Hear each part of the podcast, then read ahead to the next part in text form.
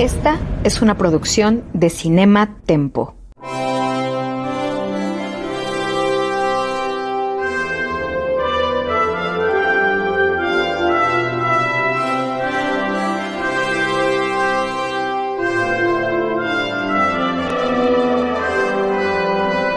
The Crown, episodio por episodio, con Charlie del Río y René Palacios. Qué gusto saludarles. Yo soy Charlie del Río. Les doy la más cordial bienvenida a este nuevo episodio de The Crown, episodio por episodio para Cinematempo, también para Cinemanet. Me da muchísimo gusto saludar a René Palacios. Estimado René, ¿cómo te va? Pues muy, muy, muy, contento de tener el privilegio de acompañarte en esta nueva edición de The Crown, episodio por episodio. Y bueno, pues este que vamos a tratar no desmerece en ninguna medida y desde luego con el gusto de poder saludarte nuevamente, Charlie. Muchísimas gracias, René, y queridos amigas, amigos que nos están acompañando. Estamos ante ya el tercer episodio de la segunda temporada de este recorrido que hemos estado haciendo eh, René Palacios y un servidor con la producción de Jaime Rosales, el buen James, a quien le mandamos saludos, que nos, nos enlaza, nos eh, produce y también ilustra para quienes tienen la oportunidad de ver estos episodios en eh, YouTube de Cinemanet, de Cinematempo o en Facebook Live, también de esas cuentas y también de la de Charlie del Río cine y series. Como hemos comentado, René, desde el inicio de este proyecto en podcast, la idea de ir platicando eh, de cada uno de los episodios de la serie de Crown es justamente para tratar de eh, no solamente desmenuzar un poco la forma en la que está narrada esta historia, eh, con tintes históricos, valga la, la, aparente redundancia, sino también ir señalando, por una parte, el uso de la corona británica como una parte de brazo político eh, de ese gobierno, de, esa nación.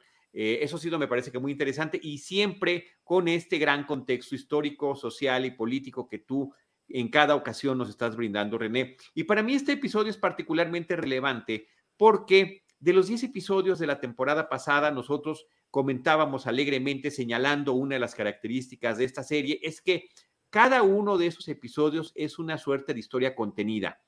Es una anécdota que se narra de principio a fin, contenida, pero que va formando parte de la historia mayor, prácticamente en orden cronológico. Sí existen algunos flashbacks, pero realmente más o menos van avanzando sin que necesariamente cada uno de esos episodios esté tan enlazado con el que sigue. Puede pasar eh, tiempos de distinta duración entre cada uno de los capítulos eh, y, eso no afecta a la forma en la que está narrada. Un capítulo puede durar unos cuantos días o puede inclusive pasar un par de años en lo que nos están contando. Y en este, en este caso de esta segunda temporada, al menos estos primeros tres episodios están perfectamente bien vinculados, inclusive a través de este recurso que se llama el flashback o el flash forward. Cuando eh, termina la temporada anterior, justamente se estaba despidiendo el duque de Edimburgo, Felipe, de su esposa, la reina Isabel II, porque prácticamente lo habían obligado a irse a un tour del Commonwealth para, entre otras cosas, poder inaugurar los Juegos Olímpicos en Australia.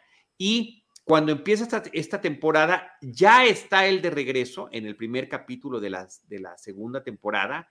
Está en Portugal en un yate real y ante el asedio de la prensa que está atenta de una posible eh, crisis dentro de esta pareja real. Y de repente, en plena crisis, además en, un día lluvioso, en, una tarde y día lluvioso, de repente nos vamos a un flashback y dicen, ah, cinco meses antes, y otra vez estamos en esos momentos finales antes de que el duque de Edimburgo se embarque literalmente en esta aventura de casi medio año de duración. Pues bien, el, este capítulo 1, 2 y 3 de estas temporadas, eh, justamente nos están contando este recuento, ¿no? El primero se llamaba Miss Adventure, hablaba sobre, eh, entre otras cosas, sobre esta crisis que comenzaba en Egipto, en el canal de Suez, eh, y la forma en la que se le quitaba el control al gobierno británico. Después de Company of Men, que es el episodio pasado, el 2 de la temporada 2, nos platicaba con mayor detalle la historia de estos hombres en alta mar y los distintos puntos geográficos que van visitando, amén de ciertas eh, situaciones dramáticas que se van dando, entre otras, la intención de eh, la esposa del secretario del duque de Edimburgo de separarse de su esposo Mike, porque pues ella se entera que además del abandono que está viviendo su familia, ella y sus hijos, pues él eh, ha dado claras pruebas de que hay adulterio por su parte. Y en este episodio que se llama Lisboa, que es justamente donde había empezado la temporada, vamos a ver el desenlace de esta historia hasta el regreso del duque de Edimburgo, lo cual cerrando este eh, flashback que termina durando tres episodios, insisto, de una historia mucho más bien eh, encadenada de lo que habíamos visto en la temporada pasada, René. Totalmente, Carlos, así muy bien encadenada eh, y con los puntos centrales de, la trama que se va desarrollando, que básicamente tiene que ver con pues la trayectoria histórica del reinado de Elizabeth II como monarca eh, británica y de las vicisitudes fundamentales que se presentaron a lo largo de esta trayectoria, intentando reconstruir un poco, echando mano de lo que se sabe, porque hay quien se dedica a estudiar estas cosas a detalle, y un poco echando mano del sentido común, pues intentando reproducir desde la ficción cómo muy probablemente es que se dieron las cosas, diríamos, tras bambalinas o eh, en, en, las recámaras y salones del Palacio de Buckingham, ¿no? Efectivamente, efectivamente. Y aquí, pues vamos a ver ciertos puntos dramáticos que me parece que los empiezan a manejar de manera muy interesante desde el arranque del episodio. Eh, por una parte, hemos visto el desconcierto de la reina Isabel II ante la ausencia tan extendida de, su esposo. Eh, además fraguada por su madre, por la suegra del, duque de Edimburgo, justamente para supuestamente darle su espacio, que no se esté quejando todo el tiempo de las eh, limitaciones que tienen dentro de su esfera de competencia real, donde eh, le dicen cómo vestirse, a qué eventos debe de acudir, qué es lo que debe de decir. Por supuesto, no opinar sobre ningún asunto de política eh, y sociales inclusive. Y cómo pues tratar de dándole esta instancia que se distraiga y al mismo tiempo fraguado por esta señora, por la reina madre y eh, en, digamos, una especie de contubernio con el que había sido el primer secretario de la Casa Real, Tommy Lascelles. Eh, y aquí lo que estamos viendo ya son cuáles son esas consecuencias. En el episodio pasado veíamos pues esta forma interesante de cómo se convive este grupo de hombres de la Marina en, su labor de estar recorriendo el mar y visitar lugares, la cuestión de la política, eh, presentándose, apersonándose, el duque representando a la corona, visitando lugares, inaugurando situaciones, las propias Olimpiadas, pero también el infantilismo vivido en ese, en ese yate, en, ese recorrido, porque en esta In the Company of Men, pues también son de repente como niños, jugar a las Olimpiadas ellos mismos,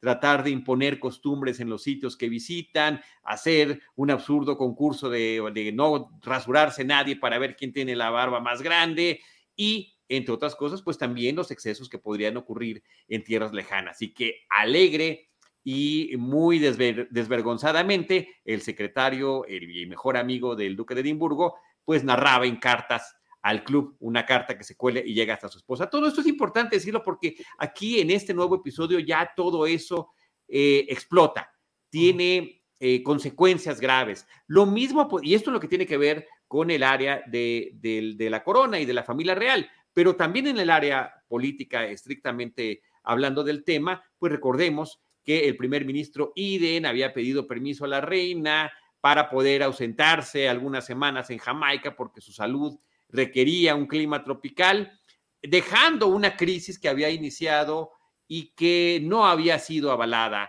por las Naciones Unidas en una fallida invasión a Egipto con el afán de tratar de recuperar el canal de Suez, eh, con eh, una especie de complicidad internacional con un par de países como Israel y Francia, si mi memoria no me falla y no me estoy equivocando. Y ante el fallido intento de tener eso y la consecuente falta de petróleo y, eh, y por lo mismo de energía, se está viviendo una crisis energética en la Gran Bretaña, en la isla y también una crisis económica, René. Completamente de acuerdo, Charlie. Puntualizas elementos fundamentales de este episodio y que evidentemente fueron fundamentales en la trayectoria histórica del Reino Unido, la Gran Bretaña e Irlanda del Norte. Efectivamente, el primer ministro Anthony Eden, eh, que como ya lo habíamos platicado en, otros, eh, en otras ocasiones, pues efectivamente responde a esta iniciativa de nacionalizar el canal de Suez por parte del presidente egipcio Gamal Abdel Nasser con eh, pues una acción de fuerza, una acción de fuerza que se hace de manera concertada tanto con el gobierno francés, encabezado en aquel entonces por el primer ministro Guy Mollet, como con el gobierno israelí, encabezado en aquel entonces por David Ben Gurion. Hay que decir que de estos tres países, el único país que sale fortalecido o sale con eh, una victoria no solamente militar, porque la victoria militar sí existió entre británicos y franceses en contra de los egipcios, eh, eh, no solamente se va con una victoria militar, sino también con una victoria política.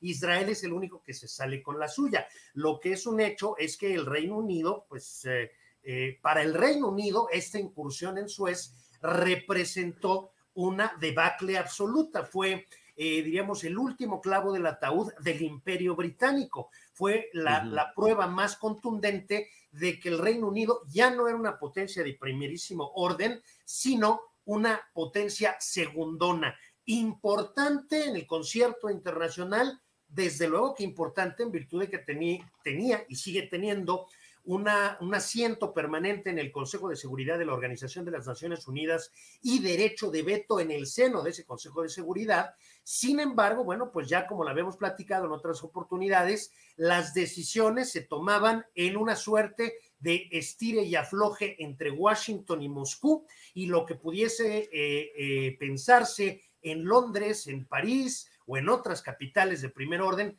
pues quedaba en un lejano segundo lugar. La iniciativa de Anthony Eden de emprender esta campaña militar eh, para recuperar el control del el canal de Suez fue, insisto, un desastre absoluto que desembocó en una pérdida de eh, peso internacional por parte de Gran Bretaña, en una merma del prestigio y la credibilidad internacional del gobierno de Londres y desde luego también en consecuencias económicas en virtud de la incapacidad de obtener la cantidad necesaria de petróleo para el normal funcionamiento de la economía británica. En este contexto de ridículo internacional es que el primer ministro Anthony Eden eh, pues se ve obligado a, ir a un clima eh, templado, ¿no? Y este, evidentemente no aquel que puede encontrarse en la Gran Bretaña, y es que eh, decide irse a Jamaica durante tres semanas, le avisa a la reina que lo va a hacer, lo cierto es que pues sí, se le pide permiso a la monarca, pero la realidad de las cosas es que como lo hemos visto con anterioridad, el primer ministro hace y deshace a voluntad. Eh, se le avisa a la, monarca como, como una cortesía, pero la reina no hubiera podido decirle que no al primer ministro. O sea, y de hecho es gracias a esta condición de semiflorero a la que ya hemos hecho referencia, a, a, la que podemos atribuir el poco daño político que le generó a la monarquía británica y a la reina Isabel II la debacle de la guerra de Suez. Eh, en, cuanto al capítulo es que estamos analizando, Carlos, sí me llama la atención, eh, no sé exactamente cómo hayan sido las circunstancias en la realidad, pero yo sí detecté un poco de ingenuidad por parte, por parte de Anthony Eden, que después de eh, haber estado tres semanas en Jamaica, regresa a Londres francamente muy confiado en cuanto a que seguirá ocupando el cargo de primer ministro cuando tras una debacle de ese tamaño, y en un sistema parlamentario, lo natural, lo conducente, pues es que te remuevan del cargo, renunciar, en fin, yo sentí en el episodio que lo mostraban con bastante confianza en cuanto a que seguiría siendo líder del Partido Conservador y seguiría ocupando el número 10 de Downing Street, Carlos. Sí, como una especie, tú lo has descrito muy bien, como una, eh, eh, como una especie de ingenuidad el creer que de repente le agradecía al resto de los ministros, muchísimas gracias, qué bueno que todos nos apoyamos y vamos a seguir adelante, ¿no? En esa misma mesa que a mí me parece que es una de las escenas más duras que tiene el episodio, dramáticamente hablando y sobre todo por las consecuencias que tiene, de inmediato se da cuenta de que no hay una sola persona ahí sentada eh, eh, en este número 10 eh, de Downing Street que nos estás mencionando, que no esté ya decidido a que deje su cargo. Y a pesar de los gritos y las traiciones que se mencionan en ese momento, resulta sin que se ha dicho explícitamente que se le da la salida, entre comillas, honrosa de que renuncie por temas de salud y eh, dejando en este caso a Harold Macmillan en el rol de primer ministro. Em, aquí eh, creo que es un, episodio que tiene que ver un poco con el sentido de humillación que se pueden sentir o percibir en diferentes esferas de la sociedad, en la política, en la personal, en la social, no solamente él, sino distintos personajes. Está lo que le sucede a Anthony Eden y las acciones que tendrá que tomar en consecuencia. Está también lo que está viviendo la señora eh, Parker, la esposa de Mike, que el primer secretario del duque de Edimburgo, que es la que está solicitando el, divorcio y está harta ya de estar, digamos, tolerando eh, una vida infeliz de pareja y de familia con tal de estar, vuelvo a entrecomillar, protegiendo a la familia real para eh, que no se mancillara de los escándalos que se podían producir por esta situación. Eh, y, y, por otro lado, también lo que termina viviendo el duque de Edimburgo, Felipe, el esposo de la reina Isabel II, cuando de repente, al enterarse de esta situación, su estatus en la gira real que está realizando cambia por completo, ¿no? Hay un momento inclusive en el que un, desencuentro que había tenido con el almirante encargado de este yate, eh, donde la vez pasada eh, se tiene que imponer para cambiar de ruta y ayudar a un lugareño en una historia aparentemente feliz, se la supercobra el almirante en esta ocasión cuando ya no le llegan las instrucciones al duque, sino directamente al almirante y es el que le tiene que informar e instruir al duque qué es lo que va a pasar. Eh, lo cual eh, vemos el gozo de este personaje cuando lo vive, ¿no? Y por otro también de la propia reina Isabel que está sin, literalmente, sin deberla ni temerla, a expensas de los escándalos a su alrededor. Eh, en particular también, René, y ahorita, lo platicamos eh, desde tu punto de vista un poquito más, me parece muy dura la, forma en la que a, través de esta simulación de la realeza y, de, la, y de la corona, eh, Anthony Eden tiene que viajar en, en, tren hacia la residencia de descanso de la reina para informarle de su retiro, exponiéndose pues al escarnio público, en, los, en las estaciones a donde tiene que bajar, eh, con la prensa que lo puede estar esperando, lo largo que tiene que ser el recorrido y el propio reclamo que le expresa, además me parece justificado, si bien, como dices, no puede tomar ninguna decisión, por lo menos la reina le dice, no crea que nos ha estado haciendo tontos todo este tiempo, cuando usted tomó esta decisión, eh, sabía que no era la correcta y se esperaba mucho más de usted. Totalmente de acuerdo. Bueno, le, reclama en el momento que se reúne Anthony Eden con, eh, con Elizabeth II en Sandringham, le reclama un poco la reina que pues no le gustó verlo mentirle al Parlamento al decir que desconocía las intenciones del gobierno israelí en lo que tenía que ver con su involucramiento en la operación militar en Suez, cuando la propia reina sabía que había habido ahí una negociación secreta entre eh, Jerusalén, París y eh, Londres, y aquí digo Jerusalén porque los israelíes dicen que Jerusalén es su capital, muy a pesar de que muchos países que reconocen la existencia del Estado de Israel y eh, su derecho pleno a ser un Estado soberano e independiente, no reconocen a Jerusalén como la capital de Israel y tienen sus embajadas en la ciudad de Tel Aviv, que por lo demás es la ciudad más grande y más importante desde el punto de vista financiero de ese pequeño país de Oriente Medio. Sin embargo, bueno, eh, sí, eh, la reina sí le reclama a Anthony Eden eh, el, hecho de que pues no, no le gustó ver cómo en un discurso al Parlamento señalaba que desconocía eh, pues, la, postura de Israel cuando, insisto, se, se sabía que e, esta postura de Israel se había dado en concordancia con las, las decisiones de los gobiernos francés y británico. Por otra parte, Carlos, quisiera regresarme un poco a algo que comentaste y tiene que ver con el hecho eh, de que, bueno, pues de pronto le, informan al duque de, Edimburgo que pues, pues hay una serie de, bueno, hay un, telegrama que llegó y hay una serie de cosas que hay que, que, tener, que, se han dispuesto y que tiene que, con las, vaya, que tiene que platicar con el capitán del buque, independientemente de que tenga el rango de almirante. almirante.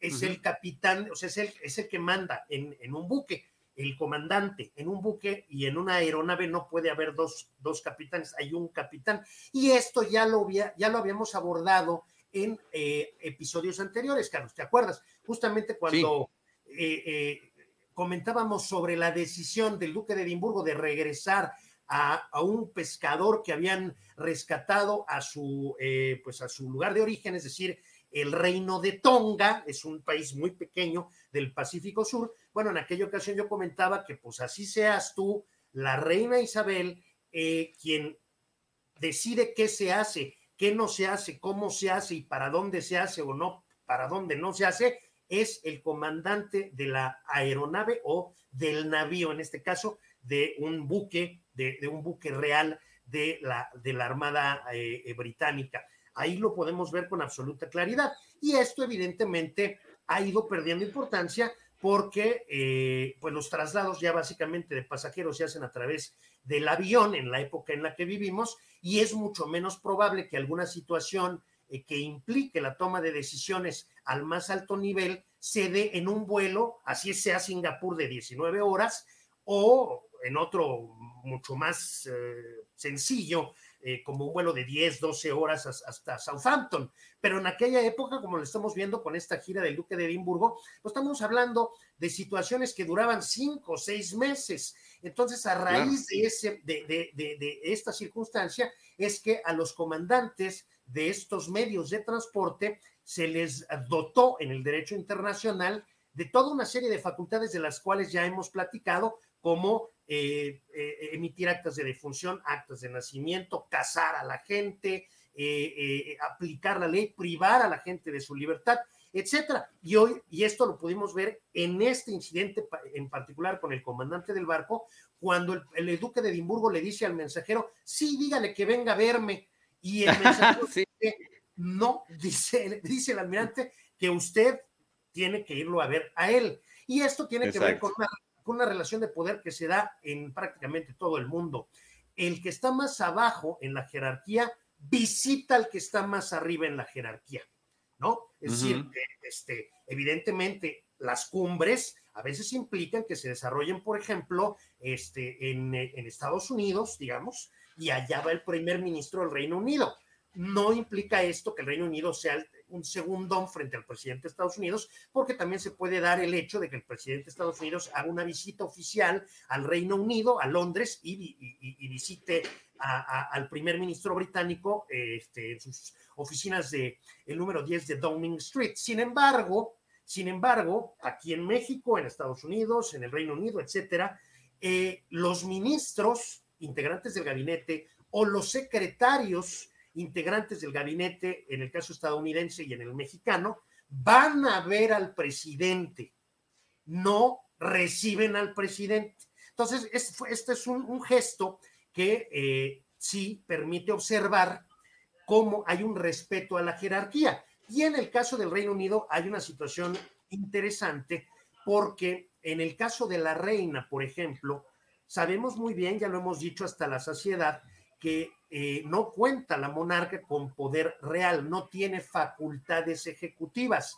Sin embargo, desde el punto de vista simbólico, ella está por encima de los primeros ministros, ella está por encima de las diferencias políticas y por lo tanto, aun y cuando quien realmente tiene el poder es el primer ministro, bueno, en este caso sí, el primer ministro es el que visita a la reina en el Palacio de Buckingham y no al revés, salvo en contadas excepciones como aquella cena con la que la reina Isabel II quiso agasajar a Winston Churchill al acudir ella al número 10 de Downing Street como una suerte de, eh, eh, de muestra de gratitud, de reconocimiento y de aprecio. Sin embargo, aquí sí en su despedida, en su despedida, en su despedida como primer ministro. En su despedida como primer ministro, Carlos. Pero esta es una excepción al principio de que el subordinado visita al supraordinado, ¿no? Sí, y, y, en, este, en este episodio se da cuenta de ello en diferentes momentos. Aprovecho para comentar justamente cuando Harold Macmillan, ya como nuevo primer ministro, tiene que visitar a la reina Isabel II y ella también eh, lo recibe con cierta frialdad y con una em, reacción muy similar a la con la que recibió a Anthony Eden para esa despedida de él, diciéndole, usted no se haga, usted también estaba a favor de esa intervención y ahora resulta que, viene a salvar la situación. Es decir, eh, una especie de, de, marcar una distancia, o sea, no crean que porque mi lugar es simbólico, me van a estar chamaqueando sin que yo me dé cuenta de lo que en realidad está sucediendo. Completamente, jalones de orejas puede dar la reina, por supuesto, y seguramente los da y los sigue dando. Eh, eh, sin embargo, bueno, hay algunos puntos interesantes, Charlie, me parece que toda esta secuencia nos permite abordar. Uno de ellos, eh, cuando la reina, que, diríamos Harold Macmillan, en sentido estricto, no es primer ministro, sino hasta que la reina le pide que forme un gobierno en su nombre. De acuerdo. Sí, pero en realidad es el más, pues sí, sí lo es, pero en sentido estricto, para eso es que va al Palacio de, de, Buckingham. el protocolo, el protocolo. Es una cuestión meramente protocolaria. En segundo lugar, como aclaración, cabría decirle, eh, decir que la reina le dice a Harold Macmillan, usted apoyó la guerra en calidad de canciller. Y aquí me voy a detener un minuto, Carlos, porque en el caso del Reino Unido, la Gran Bretaña, Irlanda del Norte, el canciller no es, como en el caso de México y en el caso de la mayoría de los países, el ministro de Asuntos Exteriores, ni tampoco, como en el caso de países como Alemania o Austria, el jefe del gobierno. Hay que recordar que, bueno, pues ahora está a punto de retirarse la canciller Angela Merkel, eh, diríamos, estamos en esa transición. Eh, Austria tiene un canciller, eh, bueno, cuando hablamos del caso austríaco y el alemán, hablamos del jefe de gobierno, lo que correspondería al primer ministro en el Reino Unido. Ahora, en el Reino Unido, el canciller, que es lo que era Harold Macmillan, es el ministro de, de Hacienda, es el Chancellor of the Exchequer, que es, eh, eh, diríamos literalmente, el canciller del erario, el canciller del tesoro, del tesoro público es el ministro de finanzas, de finanzas, lo que correspondería en el caso mexicano al secretario de Hacienda y Crédito Público, siendo eh, Macmillan parte del gabinete del primer ministro Anthony Eden, bueno, pues en su calidad de ministro de Hacienda, sí se mostró de acuerdo en las reuniones de gabinete con proceder con el uso de la fuerza para atender la crisis que implicó la nacionalización del canal de Suez. Y una tercera aclaración que me parece pertinente, porque luego como que no queda claro de dónde salió este señor Macmillan, pues quién lo eligió, cómo, cómo fue un club de Toby o qué. La realidad es que el, eh, el, Reino Unido es un sistema parlamentario, por lo tanto hay elecciones y en las elecciones se elige no tanto a un personaje como a un partido.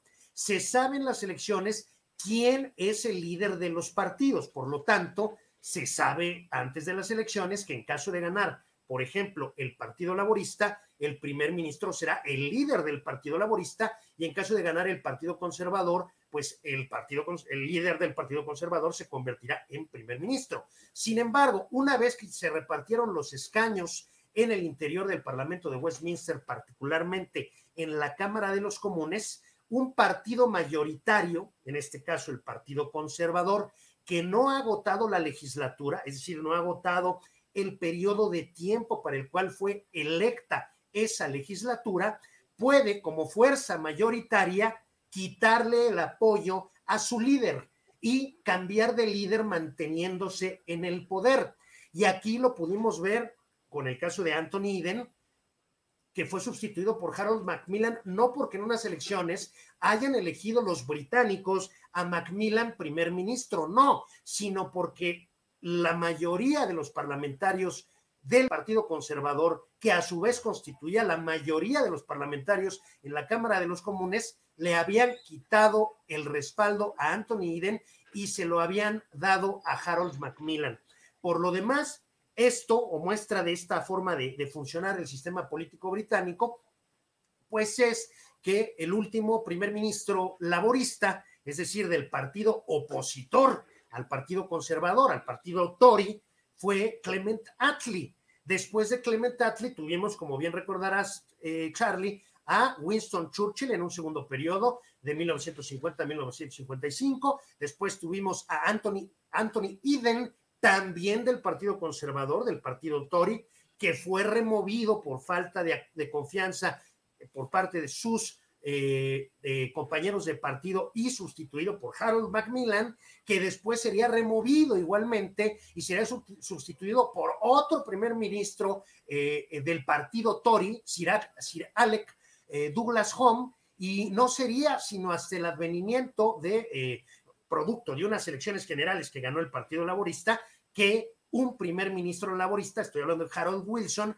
llegara al número 10 de Downing Street. Entonces, la forma de definir quién será el jefe de gobierno en el Reino Unido y en términos generales en cualquier sistema parlamentario, pues es muy diferente a aquella en la que se decide en sistemas presidenciales quién habrá de ser el jefe de gobierno, que además en los sistemas presidenciales no nada más se decide al jefe de gobierno, sino también al jefe del Estado, que eh, eh, son responsabilidades que recaen en la misma persona el presidente de la República, en el caso de México, el presidente de Estados Unidos, etcétera. En el caso del Reino Unido, no. En el caso del Reino Unido, el jefe del gobierno es el primer ministro y la jefa de Estado es la reina Isabel II.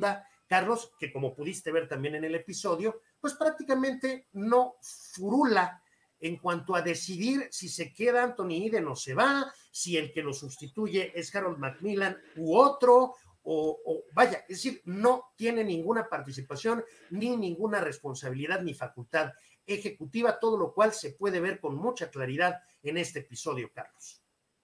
Y en esta explicación tan didáctica que nos has dado, inclusive te adelantaste a echarte unos spoilers de los próximos episodios con los próximos primer ministros que podremos ver por allá. Pero agradezco a Jaime Rosales que durante tu charla estuvo poniendo algunas fotografías del el verdadero Harold Macmillan contra la versión de Harold Macmillan interpretada por el actor Anton Lesser, que me parece que lo hace estupendo. Es decir, esto es uno de los grandes atractivos que tiene la serie, no nada más su recreación de época, de vestuario, de escenografía, sino eh, no pensaría yo en la selección de los actores en, torno a un gran parecido físico. Por supuesto que está el tema de la caracterización, pero creo que son eh, histriones con una gran trayectoria, con un gran dominio no nada más de sus voces y de su presencia física, sino también de las microexpresiones que me parece que aquí se eh, tornan extraordinariamente puntuales, muy especialmente en este episodio. Te decía yo, René, que veía el tema de la humillación como uno de los temas principales con distintos personajes que vamos viendo,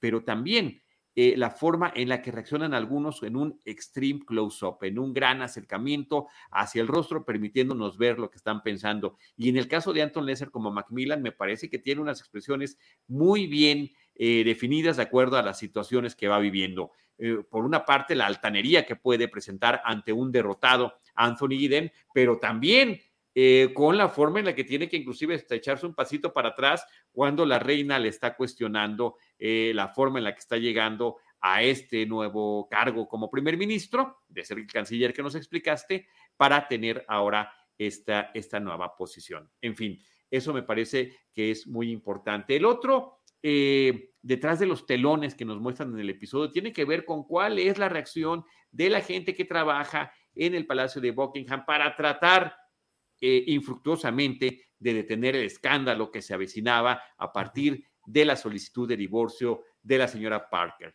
Y eh, me parece también muy interesante cómo ante una crisis mayúscula que estaba por caer, el, el, primer secretario de la reina pues tiene que recurrir al anterior secretario que ya estaba en retiro y que únicamente lo llaman cuando las cosas verdaderamente se están poniendo eh, color hormiga, eh, y que es Tommy Lascelles que lo vemos ahí en su casa disfrutando, explorando un arma que tiene, una escopeta, cuando llega la llamada de, del secretario, que, a la cual él, por supuesto, que además siento que le da mucho gusto seguir sintiéndose imprescindible para, la, para el palacio. Y aquí hay una escena que me parece que está construida con fines dramáticos y de exposición en la serie. Eh, porque justamente cuando la reina Isabel está por retirarse a este eh, lugar de, descanso que es Andringham, que nos estabas mencionando hace rato, pues resulta que en el cochecito de atrás llega Tommy Lascelles y todavía se encuentran. Y entonces ahí se, empiezan a explicar cosas. Ay, no, pues es que mi secretario me mandó de descanso, me dijo que ahorita no, no había compromisos por unos cuantos días, pero entonces veo que estás llegando, seguramente hay alguna crisis. Oh, no se preocupe, me llamó por otra cosa. Claro, alguien con el colmillo de las Sales pues obviamente se hubiera esperado 10, 15 minutos, una hora a que se vaya la reina para poder llegar. Pero esta, esta escena está construida con fines dramáticos que funcionan muy bien y que nos explican las razones y las vicisitudes de cada uno de los personajes. Eh, de hecho, a lo largo de la serie podemos encontrar muchos momentos en los que claramente, como tú lo dices, Carlos, diríamos que la ficción se impone a la realidad con, eh, con objeto de darle mayor calidad dramática a la serie y lo hace en cada uno de los casos, me parece, con bastante éxito. sí. Eh, eh, obviamente podríamos decir, oye, pero si las cosas no fueron realmente así y sabemos que no fueron realmente así, no tendrían que haberse apegado más a cómo realmente fueron. Pues no.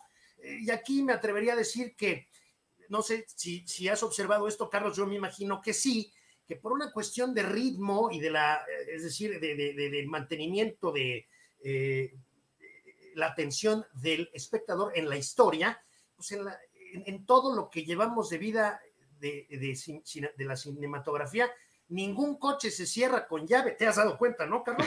no, sí, claro que sí, claro. no, se bajan del coche y lo cierran así, nada más. Claro, a veces, a veces ni bajan las ventanas, ni suben las ventanas. Sí, pero digo, ahora ya están los estos eh, controles que te bajas y pues cierras el carro y hace tuk y ya se cerró, pero durante décadas esto no era una realidad y en todas las películas, series, programas de televisión, la gente cuando llegaba en un coche se bajaba de él y cerraba la puerta así. Sí, son licencias para mantener el ritmo, ¿no? Y aquí me parece que las manejan muy bien y también permiten darle un poco más de sabor a los personajes. Yo estoy completamente de acuerdo contigo, Carlos. Un encuentro con la reina en ese momento, pues no era lo más aconsejable, ¿no? Entonces, pues, la Cels hubiera dicho, eh, a ver, espérate tantito, ¿no? Como que, como que, espérate a que se vaya ese coche, independientemente de quién sea, ¿no, Carlos? Entonces, estoy totalmente de acuerdo contigo. Sí, pero al final, como decimos, lo están haciendo con esos propósitos y son propósitos que se cumplen muy bien. Y en este ir y venir de rangos que tenemos en, en, este episodio, también está el momento en el que la reina, ya con la información de eh, lo que viene, del escándalo que viene, de cómo puede afectar a su familia, a su pareja, pues decide caerle, eh, llegar sin previo aviso a casa de la señora Parker, justamente para tratar de contener el escándalo que se avecina. Y, nuevamente, pues está este juego en el que dices de quién debe visitar a quién y dependiendo de las circunstancias, cómo se pueden intercambiar los roles, porque estamos en una especie de sube y baja de equilibrios de poder en torno a todo lo que está sucediendo. También me parece muy interesante y muy buena la, la secuencia de la, de la escena cuando eh, la señora Parker le dice a la reina, pues bueno, aunque nosotros nos llevábamos bien y hasta íbamos a hacer el súper juntas porque nuestros maridos son amigos, este, ahorita hay una gran diferencia y yo ya no estoy dispuesta por de ninguna manera a seguir sacrificando mi vida por la de la familia real. Así que aquí está la carta, eh, te entérate tú por mí misma lo, lo que dicen estos caballeros, este, porque yo voy a seguir adelante con esto. Creo que es un momento donde se muestra una gran fortaleza por parte de este personaje. Indudablemente, yo sí me atrevería aquí a incursionar, es algo que no suelo hacer en teorías de la conspiración, eh, en cuanto a que yo, vaya, no me sorprendería que en la realidad las presiones hubiesen sido bastante más fuertes. No, creo, que, no creo que haya, todo se haya reducido a una eh, a un comentario hecho durante un partido de rugby en el que participaba el hijo del de, el secretario privado del duque de Edimburgo por parte de Tommy Lascelles, ex secretario privado de la Casa Real.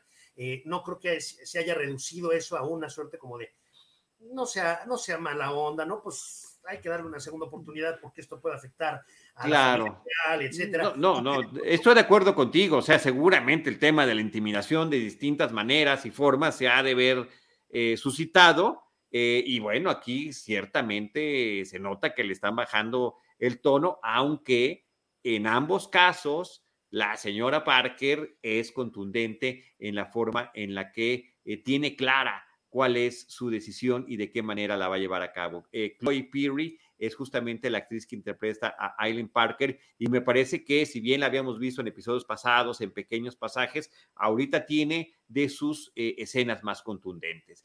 Y por otra parte, también vemos, eh, René, la consecuencia en este yate real, que así es como yo le he llamado a lo largo, con fines también didácticos y narrativos, al barco donde va, a la embarcación donde va el duque de Edimburgo en este recorrido que está haciendo y qué sucede cuando llega la información a, eh, a Mike Parker, eh, cómo la tiene que, que, que, contar y que comentar a Felipe y todo lo que va a pasar en consecuencia, ¿no? Cómo los dos tendrán que ser eh, sometidos a el rigor del el costo de lo que significa este escándalo.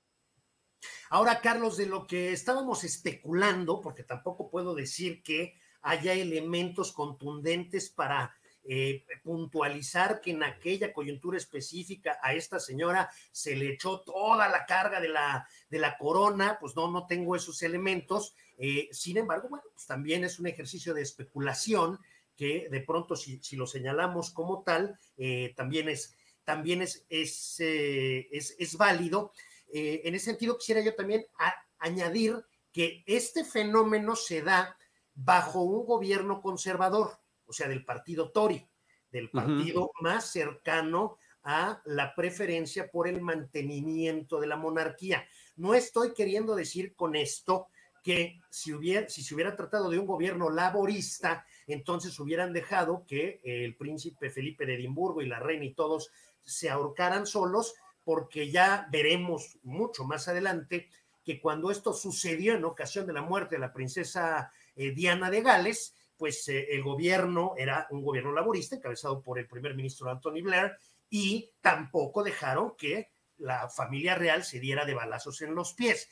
Sin embargo, no existe, en, eh, no existiría en un gobierno liberal, en un gobierno laborista, esta obsesión del mantenimiento a toda costa de la forma de gobierno de monarquía constitucional que caracteriza al Reino Unido. Y eh, adicionalmente quisiera decir rápidamente, Carlos, que la mejor prueba de que efectivamente eh, la esposa del secretario privado del eh, príncipe consorte, del duque de Edimburgo más bien, en ese momento, tan sí fue verdad que se opuso de manera firme a estos eh, exhortos, si les podemos llamar de alguna manera, por parte del sistema, del aparato, del gobierno y de la Casa Real, para que pues dejara las cosas tranquilas, pues es que conocemos la historia y es que los escándalos se dieron, porque si la señora hubiera doblado las manos ante estos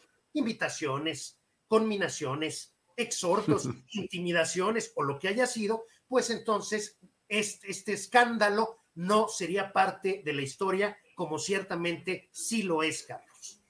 Y con las consecuencias que además nos plantean que se llevan a cabo. Eh, que creo que es también la parte, pues, de las partes principales y, de los momentos eh, más eh, relevantes de este episodio, ¿no? El momento cúspide, después de que eh, el, duque de Edimburgo tiene que pedir la renuncia a su secretario y además decirle que en el primer lugar a donde lleguen se tiene que bajar eh, y por supuesto no decir absolutamente nada, él también sabe que tiene que ser sometido a una serie de instrucciones y para poder llegar finalmente a este encuentro en Lisboa con la reina Isabel en esa tarde, noche lluviosa, bajo el asedio de los reporteros. Y tratar allí de aquí es una parte muy interesante porque es la primera vez que pasa en la serie que vemos prácticamente la misma escena repetirse. las primeras secuencias que vimos en el episodio 1 de esa segunda temporada son las mismas, inclusive un poco más extendidas ahora en este tercer episodio de la segunda temporada, cerrando este gran flashback que se da a partir de su gira, sus momentos eh, alegres y por supuesto las consecuencias eh, tremebundas en términos de escándalos que se vienen suscitando. Y hay todo un diálogo interesantísimo entre ambos sobre esta jaula de oro de la que has mencionado en diferentes ocasiones, sobre la falta de decisión y también esta sensación de sentirse menospreciado por todos, a llegar un grado, al grado de, de, que el duque de Edimburgo diga es que hasta mi hijo tiene más rango que yo. Pues claro, le dice la esposa, es el heredero de la corona. Este, ¿cómo, ¿Cómo podrías pensar que sea algo así? Bueno, lo que yo quiero es que ya esta gente que trabaja en el palacio, que trabaja eh, para la corona, pues para, por lo menos que me tengan un poco de respeto. Eh, corte A, vemos una ceremonia de coronación de Felipe ya como príncipe eh, y con el enaltecimiento musical que me parece que es sensacional con uno de los temas musicales principales de la serie. Totalmente, Carlos. Y aquí quisiera, la lectura que yo le doy es que en, aquel momento se comienza a hablar de una, eh, de una relación extramarital del príncipe Felipe, de, del duque de Edimburgo, con, eh, con quien sea, pues sería un escándalo tremendo. Esto estaba sonando muy fuerte en el Reino Unido, eh, a nivel internacional también, y entonces el encuentro se da en Lisboa. Entonces aquí me parece que una serie de estrategias encaminadas a equilibrar ciertas acciones que eh, tuvieron que tomarse en ese momento, pero que implicaron justamente simbólicamente enviar mensajes de debilitamiento. Como ya lo habíamos platicado con anterioridad, el supraordinado visita al subordinado, ¿no? Ajá. Eh, técnicamente, porque ya vimos que en este episodio los roles intercambian en cada momento, ¿no? ¿Qué pasaba en el Reino Unido cuando todos los periódicos están diciendo que no, que seguramente eh, Felipe tiene un amante y entonces la reina? O sea, lo que urgía era que se que hubiese una unión física entre la monarca y el príncipe, eh, el duque de Edimburgo. Desactivar mediáticamente esa bomba. Exactamente. Sin embargo, eso implicaba que la reina se trasladara a Lisboa. No, ¿sí me explico? Sí, sí. sí. Y entonces ahí es donde le llegan instrucciones de te vas a poner esta corbatita, este, y te vas a, y este sombrero. Y oye, ¿y ese sombrero para qué es? Para que te lo quites y demuestres subordinación. ¿Por qué? Porque tuvimos que hacer esta situación para, para, para desinflar eh, la, eh, la, explosividad eh, de, del escándalo, pero pues nos está saliendo costosa porque pues te está yendo a, a, recoger la reina, ¿no? O sea, eso lo hará una esposa con su marido, pero ella es la reina de Inglaterra y tú eres nada más el que estás ahí para ser su pareja. Y esto lo hemos visto a lo largo de años y años y años. quien, quien lo quiera ver, pues allí en la inauguración de los Juegos Olímpicos de Londres, aparece la reina después de este extraordinario cortometraje que se hizo con la figura de James Bond, aparece la reina y ahí viene el príncipe Felipe de Edimburgo tres escalones atrás. Es decir, esta cuestión de te pones la corbatita de corazoncitos y bla, bla, bla, y el sombrero te lo quitas, era para equilibrar el hecho de que hubiera sido la reina la que se trasladara para encontrarse con Felipe ya, ya, ya, porque había que desactivar todas esas eh, eh, habladurías que estaban teniendo lugar en la prensa del corazón británica y, la, y en la prensa británica en general, ¿no?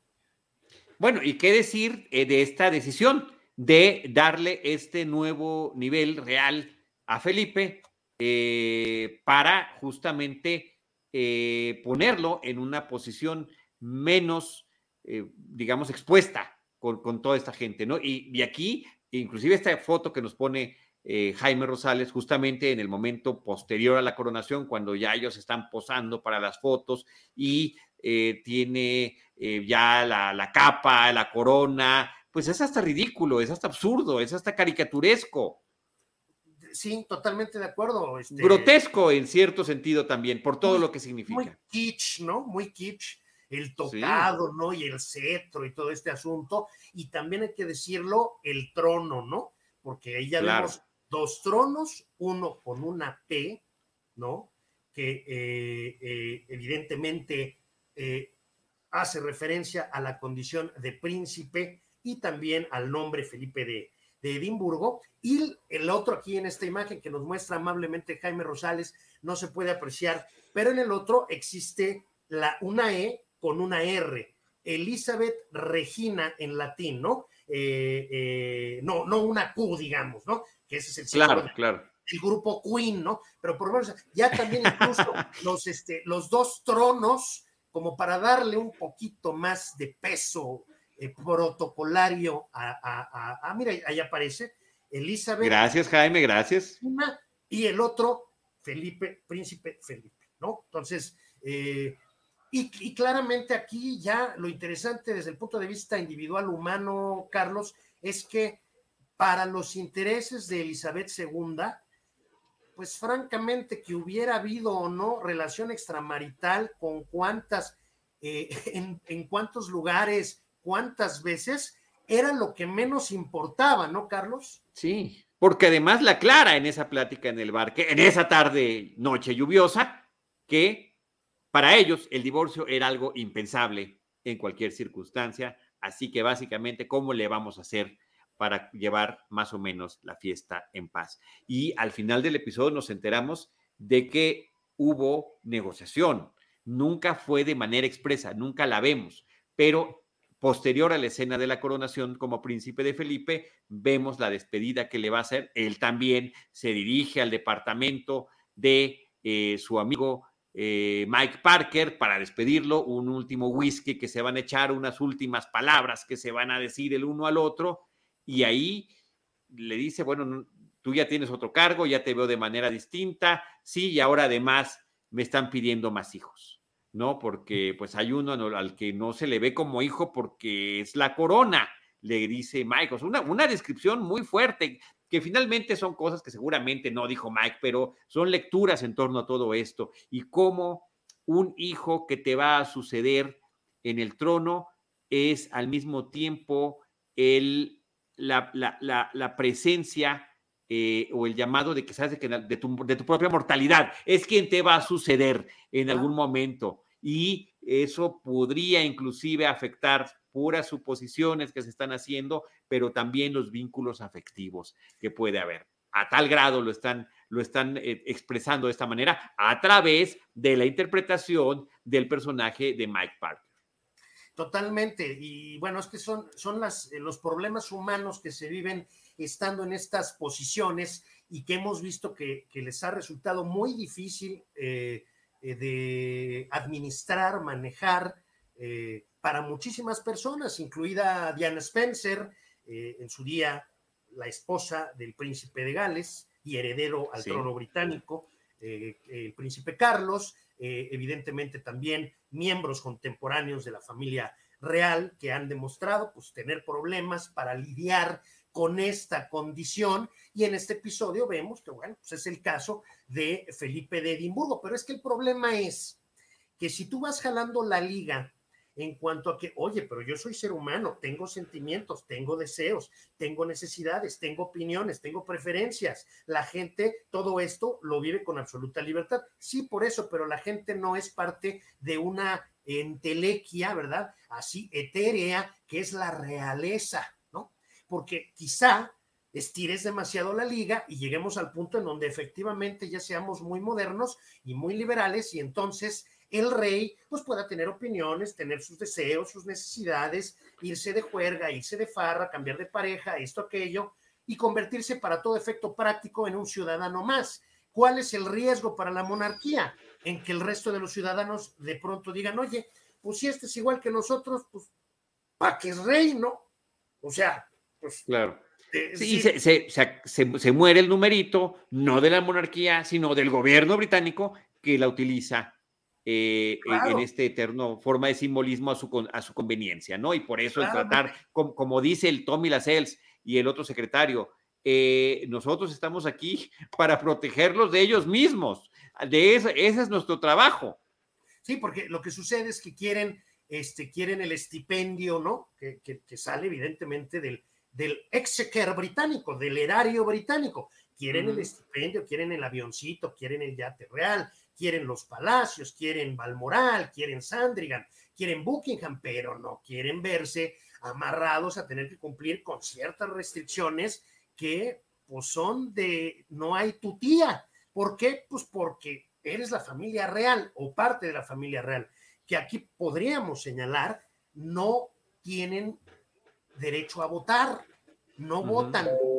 La reina Isabel y los integrantes de la familia real, del primer círculo de la familia real, no salen del Palacio de Buckingham el día de las elecciones y van a una casilla en donde les ponen ahí, este, ponen ahí o tachan o lo que sea. No lo hacen, no pueden votar, no tienen ese derecho porque tiene que estar por encima de las diferencias políticas. Yo quiero que te imagines, Carlos, pues cómo se descarrilaría el sistema de simbolismo de la unidad de la nación si hubiera un gobierno de un partido liberal y resulta que la reina dijera que votó por el otro candidato. Pues, claro. No, no, no, no, no queda claro y ya lo hemos platicado y comentado en otros episodios. Ya el eh, epílogo de este episodio justamente es esta despedida de Felipe con eh, Parker, con Mike Parker, y donde además de los comentarios que, que, ya mencionamos se dijeron, también está el otro sobre lo que tiene que ver con su amistad. Vemos que esa amistad, a final de cuentas, queda resquebrajada. Eh, es muy claro cuando Mike Parker eh, se despide y le dice señor, y le dice, no, Felipe, señor, ¿no? O sea, esta, esto aquí ya se acabó y tenemos esta distinción entre nosotros. Y bueno, y el otro, un elemento meramente simbólico, eh, René, que también está presente a lo largo de todo el episodio y que quiero mencionar, es el tema de cómo todo el mundo termina rasurándose en este eh, capítulo que se llama Lisboa. Eh, cuando está empezando el episodio, vemos a Anthony Eden recortándose el bigotito justamente antes de su, en lo que él pensaba iba a ser un regreso triunfal a, a, a, su posición de primer ministro. Por supuesto que todos estos marinos y Felipe y Mike Parker pues terminan rasurándose después de este concurso que habían hecho y dadas las circunstancias cuando ya tenían que retomar la seriedad de las cosas. Y también hasta el final del episodio, el, el otro secretario de la reina también termina eh, uh -huh. se llama Michael Ladin, el, el, personaje interpretado por Will King, también termina eh, rasurándose su bigote, ¿no? Es, eh, de alguna forma se están quitando eh, máscaras, se están quitando al, eh, algunas de las eh, cosas que normalmente están tratando de ocultar, insisto yo, en este tema de simbolismo a través de todo lo que ha sucedido en estos equilibrios de poder tan eh, muy notables y muy contrastantes en el episodio, René. Solamente faltó a, este, hacer alusión a una expresión que producto de la histórica rivalidad que ha existido entre los franceses y los británicos. En Europa han, han, logrado cosas extraordinarias en esto que conocemos como Unión Europea, pero lo cierto es que conocemos que, vaya, no se no se le llama viejo continente de gratis, es un continente que tiene una historia milenaria y en el cual prácticamente todos se han agarrado a moquetazos con todos. Entonces, pues hay resentimientos, recelos que no pasan de un cierto límite, pero vaya, no podemos decir que se adoren, eh, eh, digamos, con un, eh, que tengan entre sí un aprecio y una empatía más allá de, de, los hermanos, ¿no? No, la realidad es que hay rivalidades y no se diga con los alemanes y no se diga con, en fin.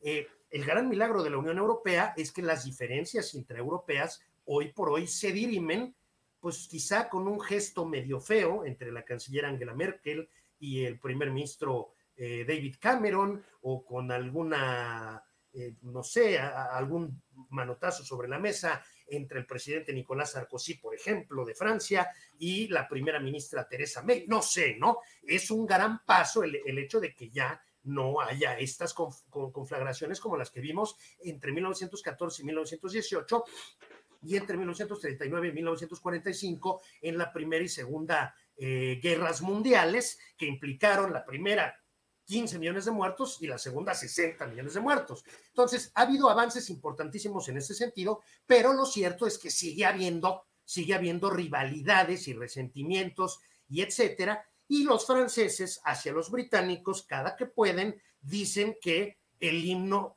nacional del Reino Unido es God Save the Queen.